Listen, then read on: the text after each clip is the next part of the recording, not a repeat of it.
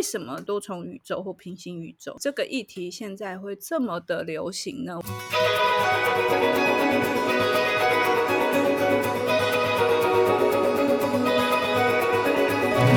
艺术家的 ESP，发现你的超感应能力。在这个节目当中，我们将邀请艺术家跟你一起聊聊天，聊他们的生活观察、人生体验，聊他们的工作管理和创作灵感，让艺术与生活不再有距离。哎，艺术家到底在想什么？觉得这个还是有一点像是跟我们的心灵意识提升有关。不知道各位听众朋友们有没有，听过？就是有一句话叫做“外在是你内在的投射”。就是当我们在学习转念的时候啊，我们都会说你：“你哎，境随心转。”你你把你的状态调到好的感受，那你会吸引来的是好的这个那个结果。那在这样子的状态里面呢，我们就会有一些所谓叫做平行宇宙的概念，就从这个在这个生活当中好像也会出现，就是你改变了你的心态，你改变了另外一种结果。如果你的你的心态是很负面的，你就会创造一连吸引到很多负面的结果。那这个你的每一个念头就创造不同不同的宇宙，就是不同不同的结果的你。嗯、那我记得在以前不是有一部片，那个叫《星际效应》吧？是不是？它里面就是在讲说时间，时间是我们这个现在这一这个世界的一个向度，一个量量的向度，就是我们除了长宽高是三 D，加上时间就四 D，是在这个时空里面的维度。可是在往更高的维度去的时候，就变成是 all in one，就所有的念头在那当下你就及时的改变。不知道大家有没有觉得说，哎，这几年好像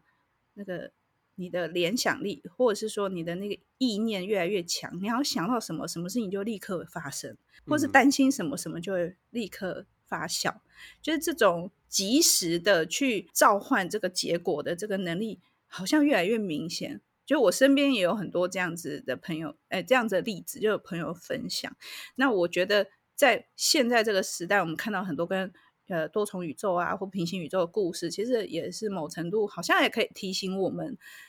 真的现在的世界的速度越来越快。它不像以前，嗯、你看以前我们写个要要跟对方联系，我们要打电话要写信，然后后来变成 email，然后后来又有 MSN，现在更多是。嗯呃，各种社交平台.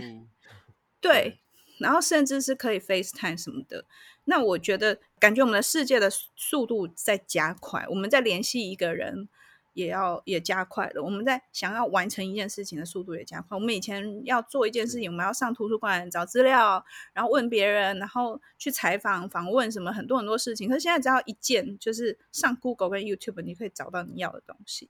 好像把这个东西也带入生活的形式。我们在看到多重宇宙这个故事的时候，我们可以也可以把它转换到日常生活当中，不要觉得它跟我们生活是没有相关的。因为我觉得我们现在也是一个所谓境随心转的时代。如果我们很害怕，我们有很多集体的恐惧，那我们就会显化很多很多集体的害怕。可是如果我们可以呃很坦然的去。接受我们现在生活当中发生的各式各样的这个变动，我们越身心稳定，然后很多的风暴就会很快就会过去。你说对吗？没错，而且而且我觉得多重宇宙还有另外一个解释，就是。因为刚刚一直在说境随心转，就是你的心境随着你的心态的改变就会改变而而转变嘛。那也就代表说，如果我们一直处在焦虑的状态，那我们吸引来或是转出来的那个。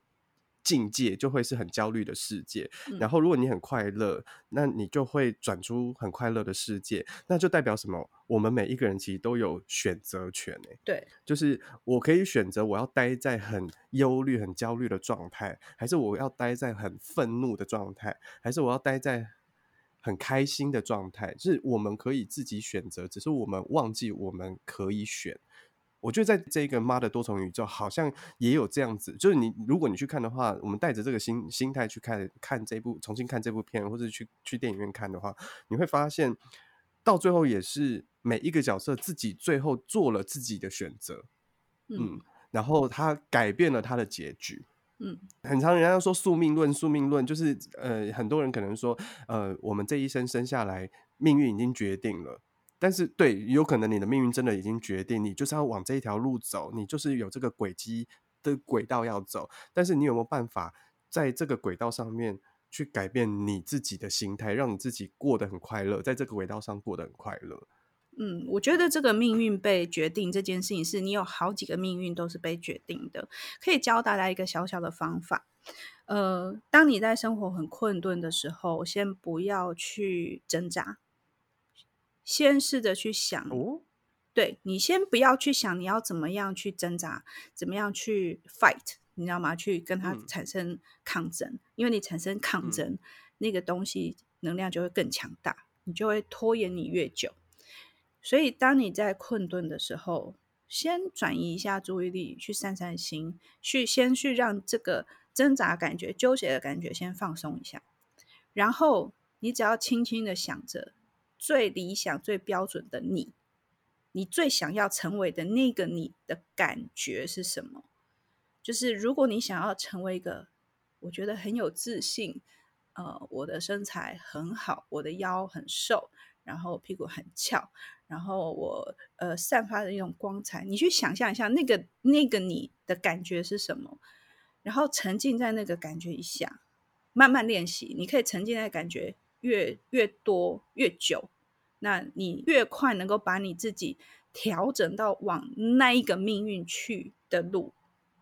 也就是说，就是、如果你对你自己的，对对，你就可以 verse，你就可以宇宙摇，你就可以摇到 摇到那里去。因为好的感觉会吸引好的状态。那我们都不知道，嗯、我们都不知道要怎么做，没有关系，这些都让宇宙来完成。但是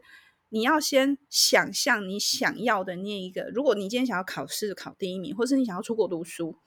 你就想象一下我走在纽约的街道上的感觉。我我可以透过影像，比如说，哎，别人的部落格，或者是呃，部落格是好老，就是 vlog，或者是别人的，或是别人的呃电影里面，你去想象一下走在纽约的感觉，在纽约上课的感觉，讲英文的感觉，跟外国同学互动的感觉，你把自己置身在那个感觉里面，你越可以置身的越久，去感觉那个好。第二个步骤呢，就是你感觉那个好之后呢，你就把这些东西放掉，带着那个好的感觉，你就是去做其他事情。你只要你感觉变差了，你就给自己一个呃安静的时间，再把自己拉回来。我以前哦，我以前心情很差的时候，我会因为我记得我曾经去爬过一座山叫 Mountain Rainier，它是在美国的西边，在那个华盛顿州。然后我很喜欢那一座山，我不知道为什么那时候去的时候我就觉得、嗯哦、好喜欢。然后呢，我就。把那一座山，我自己拍了一张照片，然后那时候那时候还没有智慧型手机，我就会放在我的桌布上。我只要心情很差的时候，我就会打开，然后我就想象我回到那个山的那个感觉。它很神奇哦，就是有一些很纠结的事情，你没有解决方法的事情，当你回到那个好的感觉的时候，嘿，它自然而然会被转化开。所以呃，提供这个方法给。各位听众朋友，那你们可以尝试一下。那如果你们也有其他的这个实验的结果啊，或是有其他好方法，欢迎跟我们分享。